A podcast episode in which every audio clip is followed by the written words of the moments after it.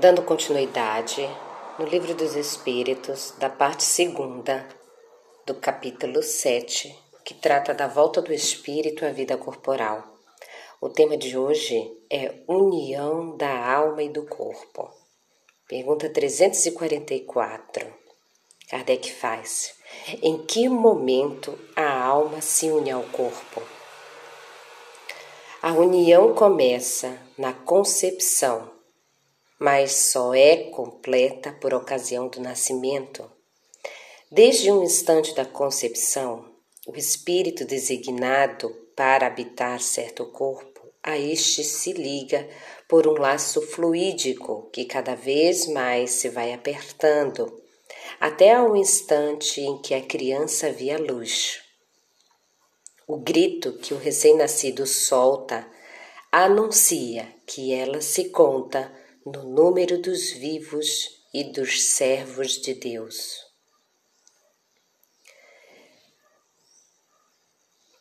Essa foi a resposta dos espíritos benfeitores.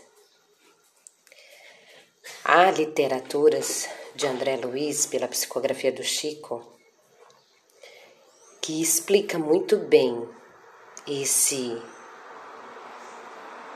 ligamento, essa conexão de alma para corpo.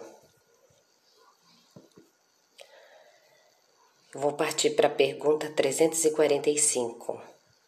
É definitiva a união do espírito com o corpo desde o momento da concepção? Outra pergunta. Durante esta primeira fase, poderia o espírito renunciar a habitar o corpo que lhe está destinado? A resposta é definitiva a união, no sentido de que outro espírito não poderia substituir o que está designado para aquele corpo. Mas, como os laços que o corpo o prendem são muito fracos, facilmente se rompem e podem romper-se por vontade do espírito se este recua diante da prova que escolheu. Em tal caso, porém, a criança não vinga. Gente, que lindo!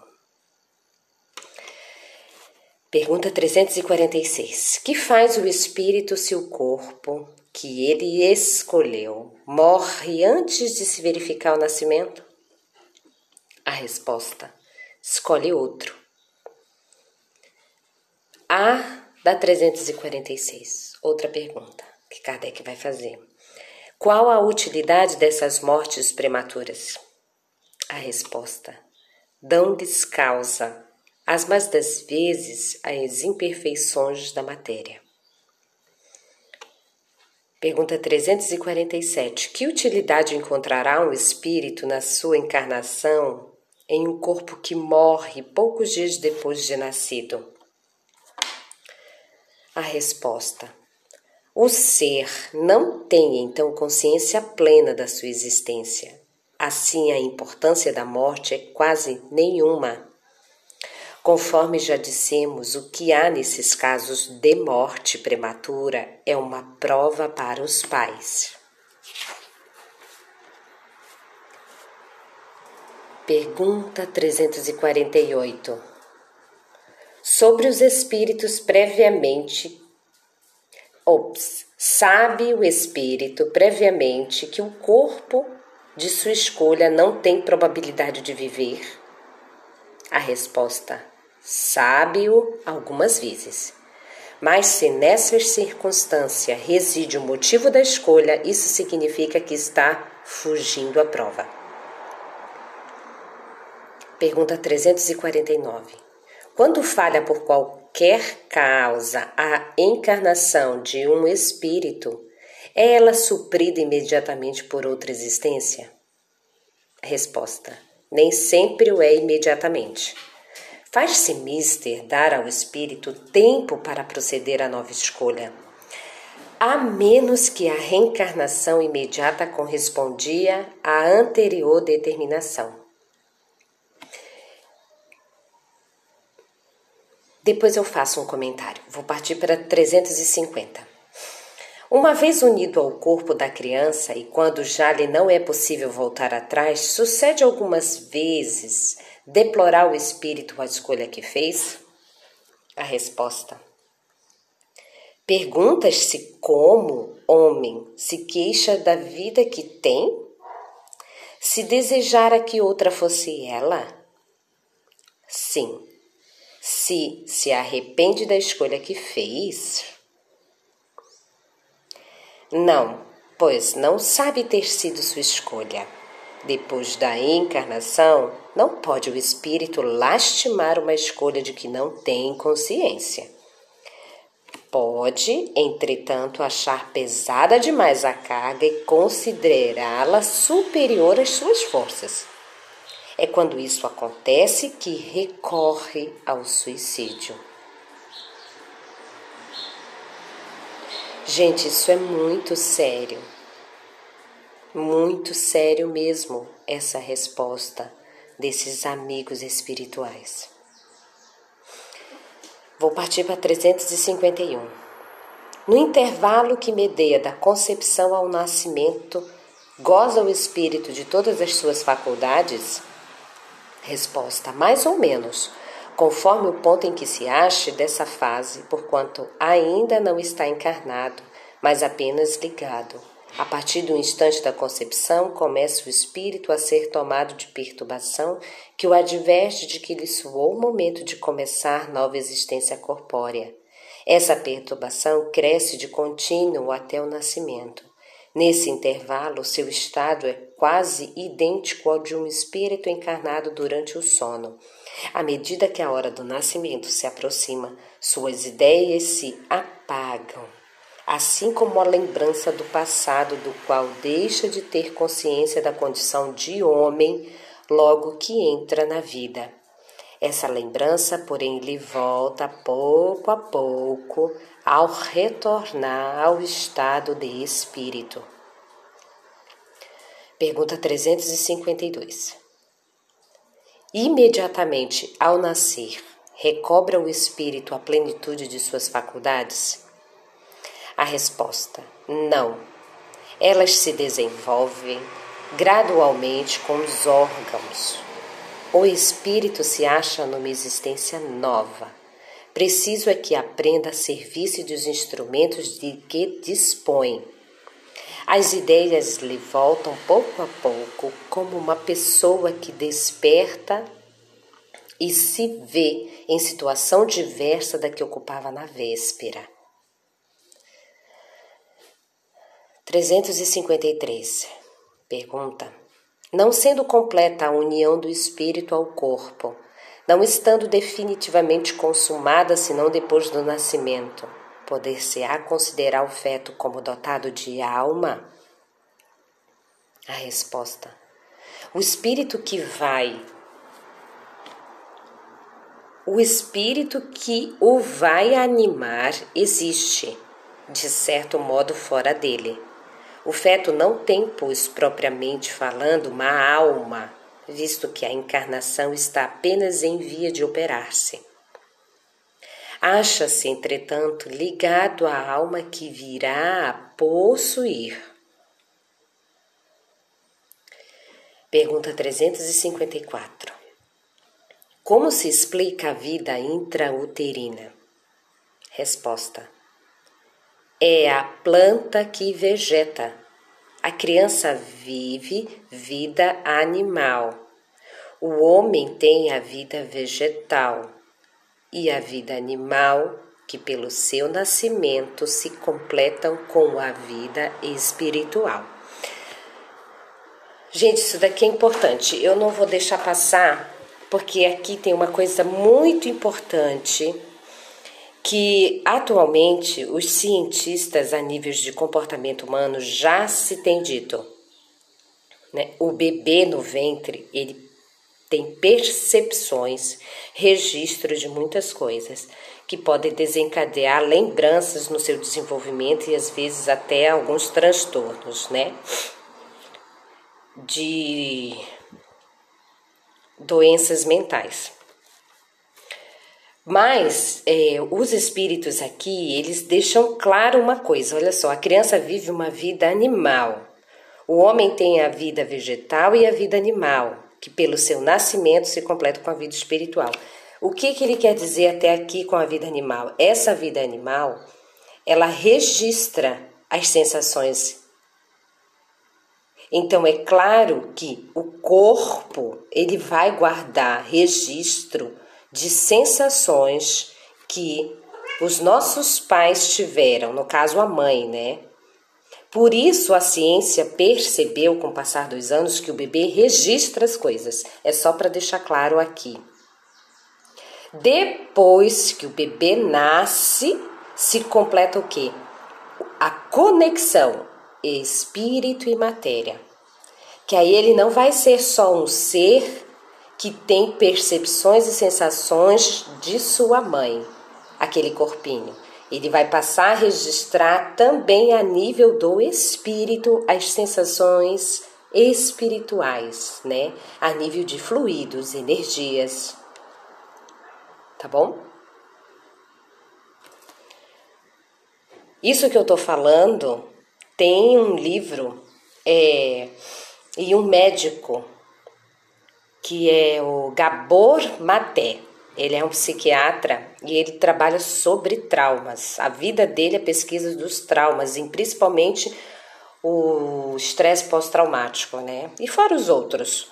Então, eu me lembrei muito dessa referência, né, que os próprios espíritos dão aqui da vida animal. É vida animal, gente, é vida vida animal, ou seja, está aliado às sensações, registro de sensações que o nosso corpo não esquece. Essa é a questão. Eu, quando eu estou falando isso, eu estou me referindo na literatura do Gabor Maté, se eu não me engano. É assim o nome dele mesmo, ele é um psiquiatra.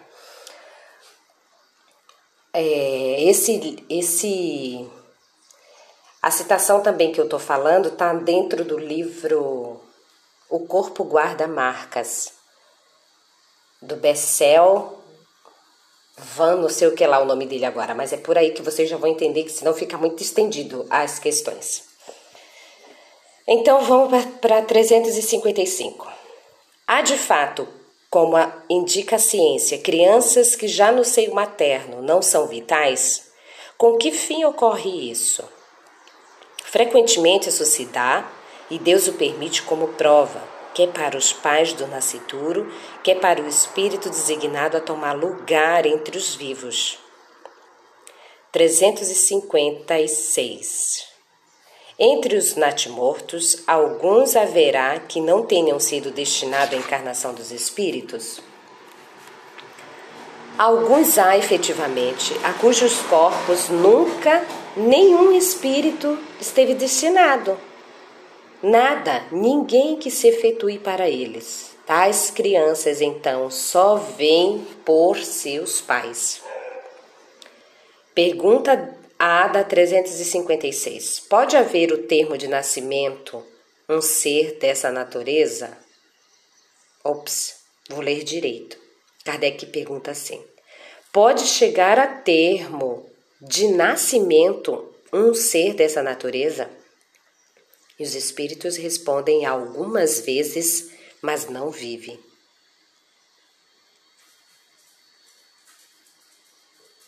Gente, isso é muito, isso é muito sério. Isso é muito sério porque a gente ainda percebe, né? O quanto a gente caminha para entender certas coisas que acontecem na vida das pessoas e até na vida da gente e, nas, e no meio da nossa parentela.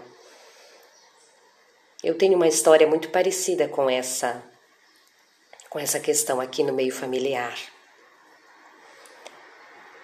Ah, uma tia, e foi na década de 40, 1940, ela engravidou e foi muito triste. A minha avó que fez o registro do nascimento da criança, né? E a minha tia sofreu muito porque até hoje ela não sabe da verdade em si, né? Mas a gente conta, minha avó conta que a criança nasceu já sem vida e que parecia um animal. Enfim. Coisas que naquele tempo nem os médicos sabiam explicar. Apesar de que com o tempo a gente se descobriu as síndromes, né?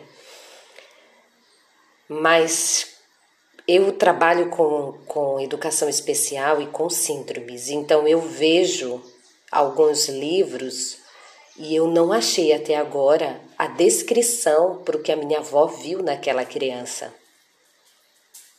Então eu acho que cai nessa pergunta aqui. Prova para os pais. Vou seguir na pergunta B da 356. Segue-se daí que toda criança que vive após o nascimento tem forçosamente encarnado em si um espírito? A resposta: Que seria ela se assim não acontecesse? Não seria um ser humano.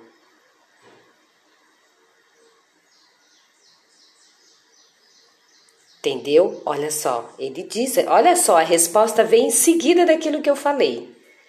Kardec faz. Segue daí que toda criança que vive após o nascimento tem forçosamente encarnado em si o espírito. E eles respondem: É claro. Se isso não acontecesse, não seria um ser humano. E lembra que eu falei para vocês? O, o, o espírito que o espírito não, meu Deus. O corpo que se formou dentro da minha tia, o corpinho, a minha avó descreveu como um animal. Gente do céu. Enfim. Vamos para 357. Pergunta: Que consequências tem para o espírito o aborto? Resposta: É uma existência nulificada e que ele terá de recomeçar. 358. Constitui-se crime a aprovação do aborto em qualquer período da gestação? Resposta: há crime sempre que transgrides a lei de Deus. Uma mãe ou quem quer que seja cometerá crime que tira a vida de uma criança antes do seu nascimento.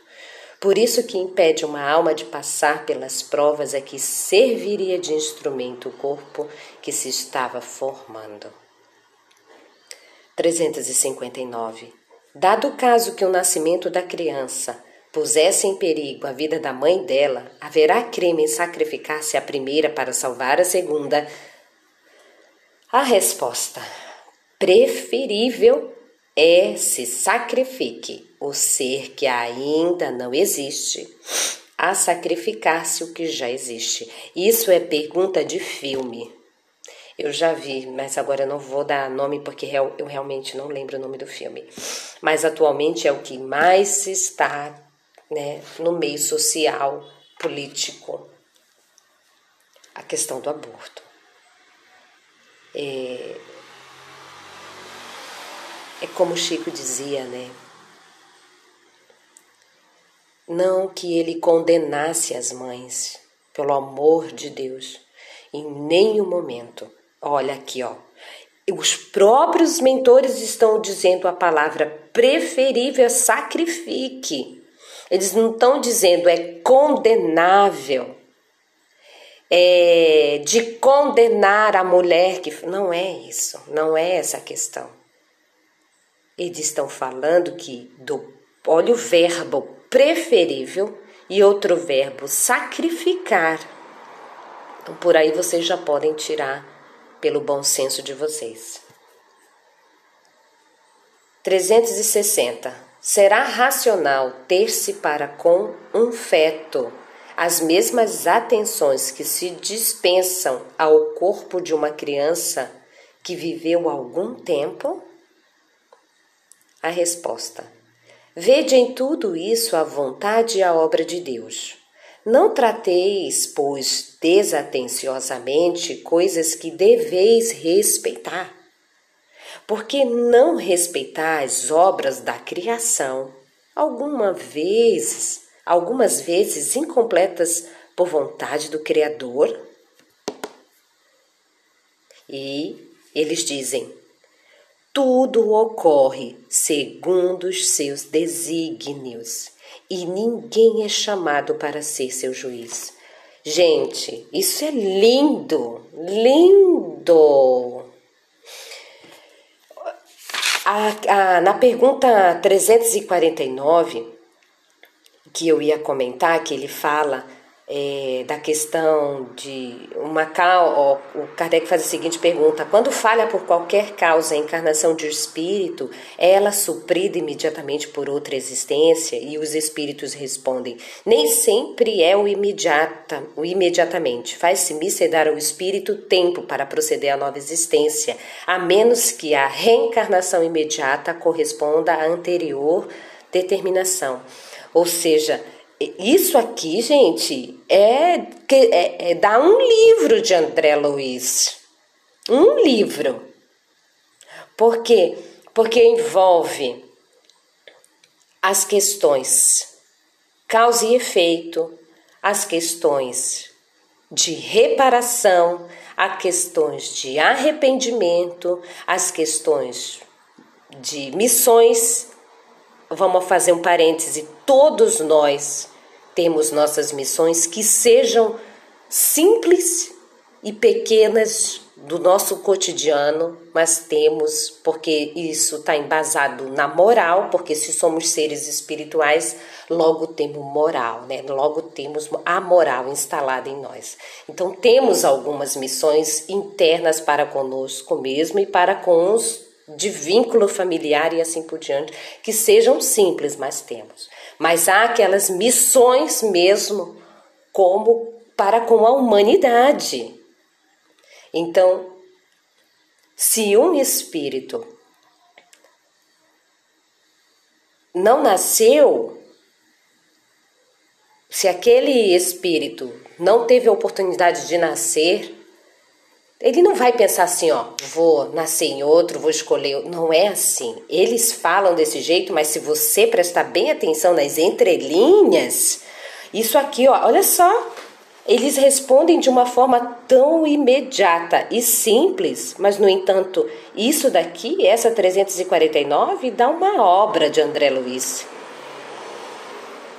Missionários da Luz, Entre o Céu e a Terra são um desses livros que eu estou citando porque são os que estão mais é, fortes aqui nesse momento. Vida e Sexo. E assim por diante, gente. Então a gente precisa estar tá ciente de que quando se trata de vida, não devemos tratar com irresponsabilidade, impulsividade compulsividade. Até porque eles falam aqui, ó. Um espírito só reencarna imediatamente correspondendo à anterior determinação, ou seja, até para uma reencarnação imediata. Se um espírito deixou de nascer naquele corpo porque aquele corpo não deu, ele vai nascer em outro por quase que imediatamente por compulsividade, essa determinação não é dada do dia para a noite. Tem-se uma história por trás desse espírito. Então vamos usar um ditado humano para as coisas espirituais que a gente ainda não conhece, mas que valida. Cada caso é um caso. Até para os espíritos que estão na erraticidade. Até mais.